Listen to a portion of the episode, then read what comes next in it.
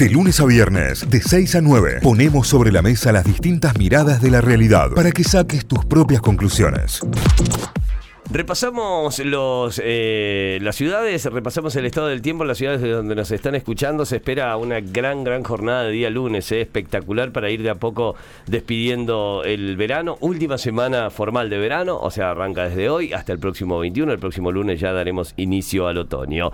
Arrancamos en la ciudad de Buenos Aires con 18 grados, el cielo despejado, la humedad 78%, el viento a 11 kilómetros por hora. La máxima para Buenos Aires eh, estimada en 26 grados para hoy, 28 para mañana, 27 para el miércoles. Esperan temperaturas, como decía el Santi, de medias para arriba. En la ciudad de Río Cuarto, 15 grados a esta hora, cielo despejado con intervalos nubosos, humedad 79%, viento a 8 kilómetros por hora. La máxima estimada para hoy en 31 grados, eh, calorcito para Río Cuarto. En Villa María, 16 grados, cielo completamente despejado, humedad 87%, viento a 8 kilómetros por hora. Máxima estimada para hoy en 31 grados. Atención para mañana, 32 para el miércoles 32 nuevamente, ¿eh? se viene semana de alta temperatura. Muy bien, en Carlos Paz a esta hora el cielo está despejado y estamos en 15 grados de temperatura con humedad del 78%, el viento a 11 kilómetros por hora soplando y máxima de 28 grados para hoy y va a ir subiendo mediante vayan pasando los días de la semana. En Córdoba Capital el cielo también está despejado y hacen en este momento estamos en 13 grados, está fresquita la mañana en Córdoba, humedad del 87%, el viento a 8 kilómetros por hora, 30 va a ser la máxima para hoy, 32 para mañana y así hasta el jueves se va a mantener. Muy bien, nos vamos hacia Mar del Plata. Por allí en este momento tenemos 12 grados, la humedad del 100%, el viento a 21 kilómetros en la hora. Y para hoy se espera un día que estará en general despejado, aparecerán algunas nubes, pero la, el solcito será protagonista y una máxima de 28, día de playa hoy en Mar del Plata.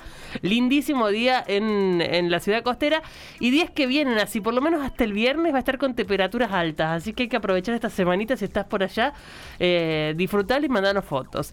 En San Miguel de Tucumán, 17 grados la temperatura, la humedad del 96%, el viento a 11 kilómetros en la hora, también completamente despejado el día de hoy en Tucumán y se espera una máxima de 28, así que va a estar hermoso por allá a disfrutar de la jornada hasta el viernes. Jornadas súper disfrutables en Tucumán. Ahora sí, repasamos diarios, repasamos los portales informativos, las noticias destacadas a esta hora con que arrancamos el día en Córdoba, lavoz.com.ar. Sube la nafta, aumentos de entre 9 y 11,5% desde el lunes, o sea, desde hoy, desde ya, desde las 0 de anoche. Eh, IPF incrementó sus precios producto del conflicto bélico entre Ucrania y Rusia, que elevaron, como decíamos, a nivel eh, mundial el 50% del precio del petróleo. En Córdoba, el litro de super costará 118 pesos y de ahí para arriba no es la primera vez que sube en lo que va de 2022, pese que se había dicho que no iba a subir hasta julio y era un aumento que había quedado pisado por un aumento de los impuestos. Bueno, en este caso, eh, por parte no, no fue un aumento impositivo, sino que tiene que ver directamente con el aumento del petróleo. Más inflación, el precio de los alimentos es una olla a presión, otro de los títulos que tiene que ver con la economía. Acuerdo con el fondo, el proyecto ingresa al Senado con el foco puesto en Cristina cómo votará la presidenta del Senado, vicepresidenta de la Nación, cuál será su postura, cuál será su discurso, teniendo en cuenta que eh, su ala dentro de la Cámara de Diputados votó en contra, su ala comandada por Máximo Kirchner. Eh, duras críticas de Juntos por el Cambio al cierre de las exportaciones de harina y aceite de soja, medida que conocimos durante el fin de semana. Investigan qué pasó con un bebé hallado en un galpón. Esto es aquí en Córdoba. Eh, la noticia también que llega directamente desde el Hospital de Niños. Mira, Tita, podrías estar acá en esta, sin COVID, historias de los que pasaron invictos los dos años de pandemia. Chicos, ¿por qué no me están entrevistando? Quedan pocos, quedan pocos. Por favor. Ey, entrevístenme a la Tita que lo pasó invicto. Eh, Bueno, te puedo dar una de las mías en el promedio, ¿no? Yo tuve dos. no, te agradezco. Yo estoy muy contenta con estar invicta. Yo ¿eh? tuve dos y tengo miedo de irme de vacaciones porque cada vez que me voy de vacaciones meto, meto COVID Meto positivo. Claro, en- me pasó en enero de 2021, me pasó después en enero de 2000, bah, diciembre de 2021 en realidad, eh, cuando estaba arrancando por ahí. Eh, pero bueno, sí, sí, sí. Hay, Qué pena, che. No, me- no me llamaron para dar mi testimonio. Hay mucha ¿Qué gente- Nada. Me Nada. guardé. Trabajé desde Sí. mi casa todo el tiempo. Fue como, claro, mantenerse ahí, aislado, rotundamente. No, bueno, pero en este último tramo, te diría el último año, que ya estuve activa con presencialidad y demás, me sigo cuidando y, y tampoco es que cuidarte te asegure nada. Claro. La realidad es que no solo por cuidarte no te contagias. Mira, el, eh, de acuerdo a lo que dicen acá en la entrevista, hay muchos que lo atribuyen a los cuidados, a la buena alimentación o o al buen estado de ánimo, para la ciencia definitivamente es genética. Y genética pura. Chicos, háganme análisis. ¿Eh? Más análisis no, Como el disco de, de mm, eh, Un día perfecto para el pez banana. Entrego mi cuerpo a la ciencia, se llama. Creo Yo que- lo, lo pienso mucho a eso, eh, de verdad. Trascender en un libro de científicos. Claro. eh, fotos ahí, o ecografías o. ¿Cómo se llaman las otras? Las radiografías. En, en fotos de científicos, en libros de científicos, no me, no me, no me sienta Presto, mal. chicos, presto. Caso Nora Dalmazo, las claves de la acusación contra el viudo Marcelo Macarrón. Hoy, luego de 15 años, comenzará el juicio eh, que se estima que se prolongará por aproximadamente 2 a 3 meses, de acuerdo a la cantidad de testigos. Muchos testigos declararán, otros eh, solamente confirmarán y ratificarán lo que ya declararon en una primera instancia. Pero, pero en este caso hay que esperar cómo se irá desarrollando. El principal acusado eh, es eh, Marcelo Macarrón, viudo de Nordal Mazo, quien se encontraba jugando al golf en Uruguay cuando la noche de noviembre de 2006, cuando Nora fue asesinada. La fabulosa recta de la, impunidad, una nota de opinión sobre los violadores de Palermo, sobre los seis violadores de Palermo. Está bueno también para entrar y darle eh, eh, y, leerla, porque la verdad está bueno lo que dice eh, desde un lugar eh, que me parece que empecé, eh, tenemos que empezar a tomar la postura también, y como hombres lo digo. El primer día de Gandolfi como DT de talleres y cómo fue su vida tras el retiro, un retiro silencioso el de Gandolfi. ¿eh? De repente Sí. un día dejó de jugar y, y siguió laburando en el club y se quedó en Córdoba y siguió trabajando en talleres. Bueno, hoy le toca la responsabilidad de asumir como técnico interino de la T. Carranza y el puntazo de Instituto en Mendoza fue un partido complicado, no nos salieron las cosas. Cuando vuelve a jugar la Gloria, cómo quedó la tabla de la Primera Nacional. Y la última, Estudiantes de Río Cuarto tiene técnico y es un conocido de la casa, volvió Marcelo Vázquez. Son los títulos principales a esta hora de lavoz.com.ar. Repasamos títulos de la Gaceta.com.ar, títulos de Tucumán, Instagram y las distintas varas para medir el odio en la guerra. Es uno de los títulos principales y tiene que ver con el conflicto en Ucrania y entre Ucrania y Rusia. Es parte del título más importante hasta ahora en el portal. Eh, hay más títulos de, de la invasión eh, rusa, escenarios para un conflicto sin ganadores. La estrategia original de Putin apuntaba a una toma rápida de Kiev, de la capital, para derrocar al presidente ucraniano y negociar el fin de las hostilidades. En cambio, una resistencia inesperada pone a Rusia ante el dilema de buscar opciones eh, en las cuales, según los expertos, siempre pierde. Ese es el panorama de esta nueva semana de conflicto, semana de guerra en Ucrania. Un bombardeo ubica a Rusia cerca del límite con la OTAN. Eh, el bombardeo fue sobre la instalación ucraniana de Yavirov, a 25 kilómetros de la frontera con Polonia, y Polonia que es integrante de la alianza de la OTAN, que es lo Claro. que el, el conflicto básicamente en sí. Eh, Moscú dice que allí se entrenaban mercenarios, por eso fue el ataque y las fotos son de una zona que parece la Segunda Guerra Mundial, ¿no? Las ciudades totalmente destruidas por, por los bombardeos y los restos de, de esos edificios y de esas bases militares según Rusia. Bueno, son los títulos principales sobre el conflicto. Algunos otros títulos que repasamos, vecinos de la villa El Cadillal protestan por la inseguridad y sigue siendo tema de conversación en la gaceta.com.ar la inseguridad en algunas zonas de Tucumán. Un grupo de residentes dice que es ridículo querer cobrar en la entrada a la comuna, remarcan algunos problemas, falta de agua, falta de luz e inseguridad como el principal son los problemas que reclamaron lo- los vecinos. Eh, rechazo a cambios en el Código de Planeamiento Urbano de Yerba Buena era una clara violación a la división de poderes. Esto lo dicen eh, refiriéndose al rechazo al decreto que alcanzaba el Código de Planeamiento Urbano. Eh, los ciegos estamos expuestos a los autos y a la inseguridad. Es un relato después de un robo a un joven que aseguran que eh, transitar se volvió más peligroso para la gente que no puede ver. Eh, bueno, está ahí la nota específicamente del robo y eh, después pasando el problema a, a algo más general para explicar qué pasa con la gente que no puede ver en la calle y la inseguridad relacionada a eso. Colocan paneles de energía solar en Tafí del Valle, se inauguró un sistema pionero para difundir las energías sustentables en la provincia. Eh, energías limpias es otro de los títulos también en la Gaceta. Un estudio demostró que uno de cada 10 tucumanos tuvo dengue. Mirá. Analizaron muestras de sangre en el centro y norte del, del país, de, de Argentina, y determinaron el porcentaje de la población que ya estuvo en contacto con el virus y que generó anticuerpos. Esto lo contábamos la semana pasada. Eh, particularmente el resultado en Tucumán es que una de cada 10 personas tuvo dengue. Eh, ¿Cómo era el número acá en Córdoba? También lo dijimos hace Eh, muy poquito. no, fue, más alto en Córdoba. ¿eh? sí, Estamos creo que era una, dos de cada diez o dos algo de- así. no, eh, tres de cada diez. Claro. 30%.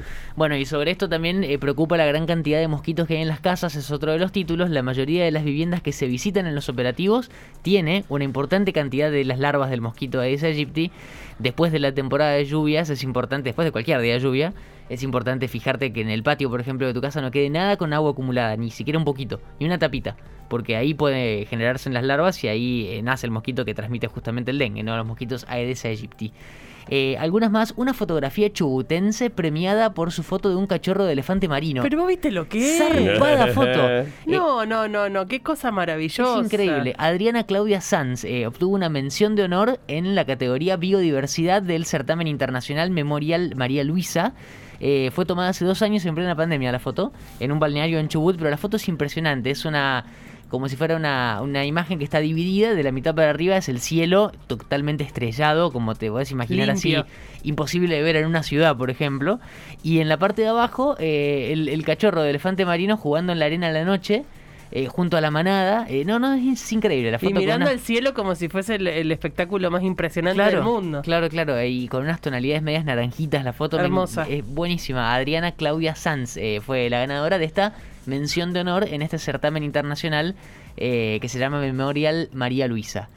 Eh, más títulos y los últimos que repasamos. WhatsApp limita la cantidad de reenvíos para frenar las cadenas de fake news. ¿Cuántas Muy veces. Ah, mirá. mandan eh, un montón de cosas que ya lo había tomado las medidas WhatsApp de, por ejemplo, poner cuántas veces se reenviaba o reenviado muchas veces para que te des cuenta que fue pasando por un montón de celulares sin chequeos. Eh, bueno, ahora va a limitar eh, la cantidad de veces que una misma nota o un mismo link o lo que sea se pueda reenviar. Las últimas tienen que ver con deporte, goles y buen juego. River le muestra las cartas a Boca. River, bueno, ayer ganó Tres penales le dieron. Tres penales. Tres penales, le- no será un montón. 4-0 ganó No, River. Hacía, de los años 80 que ahí, ayer leí la estadística que no le daban tres penales en un partido a River. Tres penales. Como 40 años. Eh, y Pero jugó no bien. quejarte, si a vos que le dan todos los penales que quieren. No, de hecho, Te decir que lo tenemos al. Banco Rossi que por lo menos es penalero, pero dejate joder. Eh, Boca también ganó ayer, le ganó 1-0 a, a Estudiantes, que venía re bien a Estudiantes. Bueno, River también ganó, fue en el Monumental. Y la semana que viene se enfrentan River y Boca a las 7 de la tarde en la cancha de River. La última tiene que ver con Atlético, que necesita levantar la cabeza hoy. 19-15 recibe a la Academia, recibe a Racing por el grupo A de la Copa de la Liga. Necesita cambiar la imagen, ganar Atlético, que de ganar, de a poquito se empezaría a meter allí entre los equipos que tienen chances todavía de, meterse entre los cuatro primeros de cada zona. No llegamos ni a la mitad del torneo todavía. Estamos ahí a la fecha que viene, va a ser la mitad. Así que falta todavía un rato. Son los títulos principales, todos repasados a esta hora en eh, lagaceta.com.ar. Muy bien, nos vamos a telam, telam.com.ar, la agencia estatal de noticias, como tiene como principal título, bueno, el informe sobre la guerra, ¿no? Sobre Ucrania y Rusia.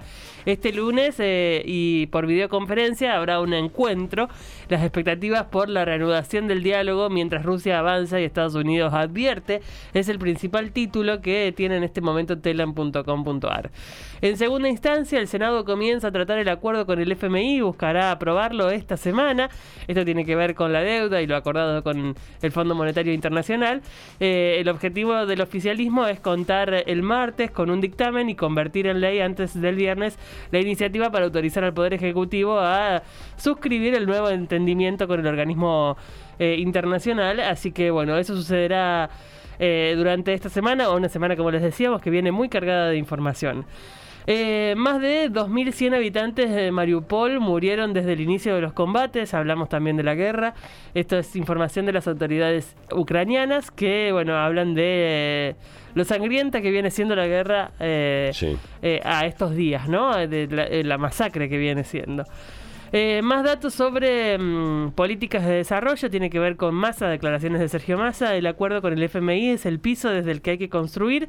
Esto es parte de lo que dijo eh, el presidente de la Cámara. Así que, bueno, será uno de los protagonistas de esta semana en función de lo que pase allí. Eh, suspendieron las exportaciones de harina y aceite de soja. Eh, esto. mm, bueno, lo decía Cayo, el, el Juntos por el Cambio se declaró en contra de esta medida y también el gobernador de la Sí. provincia, Juan Schiaretti, eh, en contra de esta medida que se impuso por estas últimas horas. Eh, esta me encanta porque es como... Es tan boca que no puede más.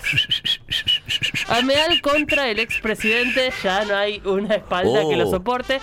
Que Macri se preocupe más por los problemas que le dejó el país y menos por Boca, parte de las declaraciones de Ameal ayer. Sí, se la tiró el patrón Bermúdez también, ¿eh? Sí. Ayer en diálogo con Telam habló justamente Ameal, lo había hecho Juan Román Riquelme abriendo la puerta, péguenle con de todo, eh, y ahora Ameal y el patrón, así que estamos todos. eh, en- es una clara interna Sí. política, ¿no? A Está ver, claro. Igual le tiran por lo que hizo en el país, todo bien, yo creo, pero el tipo está opinando de Boca. O sea, si es Boca intachable, no le pueden decir nada en la realidad. O sea, digo, no le pueden decir nada de- a nivel resultado de lo que fue el club. Después internamente seguramente que jugadores, exjugadores, ex dirigentes, dirigentes tiene un montón para decir. Porque de hecho Bermúdez fue uno de los primeros que denunció a Macri en su momento sobre las coimas la- en la venta de jugadores.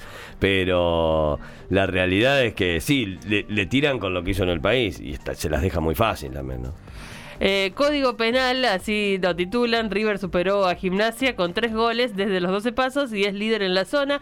El millonario alcanzó en la punta a Unión, ambos con 13 puntos, tras derrotar 4 a 0 a su local, eh, el Lobo, eh, con tres penales convertidos por Enzo Fernández.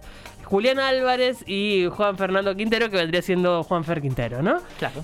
y otro gol de Brian Romero, que también completó los cuatro goles del 4 a 0 de River. Todos muy contentos y muy afilados para lo que se viene, que será el Superclásico. Ya son 36 las mujeres capacitadas para desempeñarse como camioneras. Es un programa que se llama Conductoras y que incorpora a mujeres a un, un trabajo o una fuerza laboral eh, signada básicamente por hombres. Es un programa muy, muy interesante. Eh, en este caso representarán al- a menos del 1% de los camioneros que tiene el país, eh, pero, pero que aparezcan, que estén eh, en, en la discusión y que además se hayan capacitado, ya es un montón y es una alegría dar ese número. 36 mujeres entonces listas para salir a la ruta. Eh, con jurado popular determinará si Nora Dalmazo fue asesinada por un sicario contratado por su marido. Es parte de los títulos que tiene también Telan, sumándose a esta semana intensa jurídicamente tras 12 años del crimen de Nora Dalmazo. Y por último, eh, a 5 kilómetros del casco urbano encontraron huesos de perezosos de más de 20.000 años de antigüedad en una tosquera de San Pedro. Mirá. Yo tuve que buscar qué era una tosquera porque la verdad no lo sabía. Y es un pozo que se hace para sacar tierra colorada, Sí. eh, que es como más arcillosa. Eh, bueno, allí encontraron huesos de estos 20.000 eh, 20.000 años de antigüedad de perezosos en la provincia de Buenos Aires. Las piezas están bastante completas, así que hay mucha alegría alrededor del entorno científico por poder completar esta posibilidad de este perezoso prehistórico gigante que, que- que se encontraron por allí, que puede haber sido una comunidad y demás que nos brindaría muchos datos sobre lo que existía de nosotros en este territorio. Eh, así que, bueno, se está trabajando en eso, siempre son buenas noticias para completar un poco más el panorama prehistórico de, de nuestro territorio. Con eso cerramos los repasos de títulos de telam.com.ar. Notify, las distintas miradas de la actualidad para que saques tus propias conclusiones. De 6 a 9, Notify, plataforma de noticias.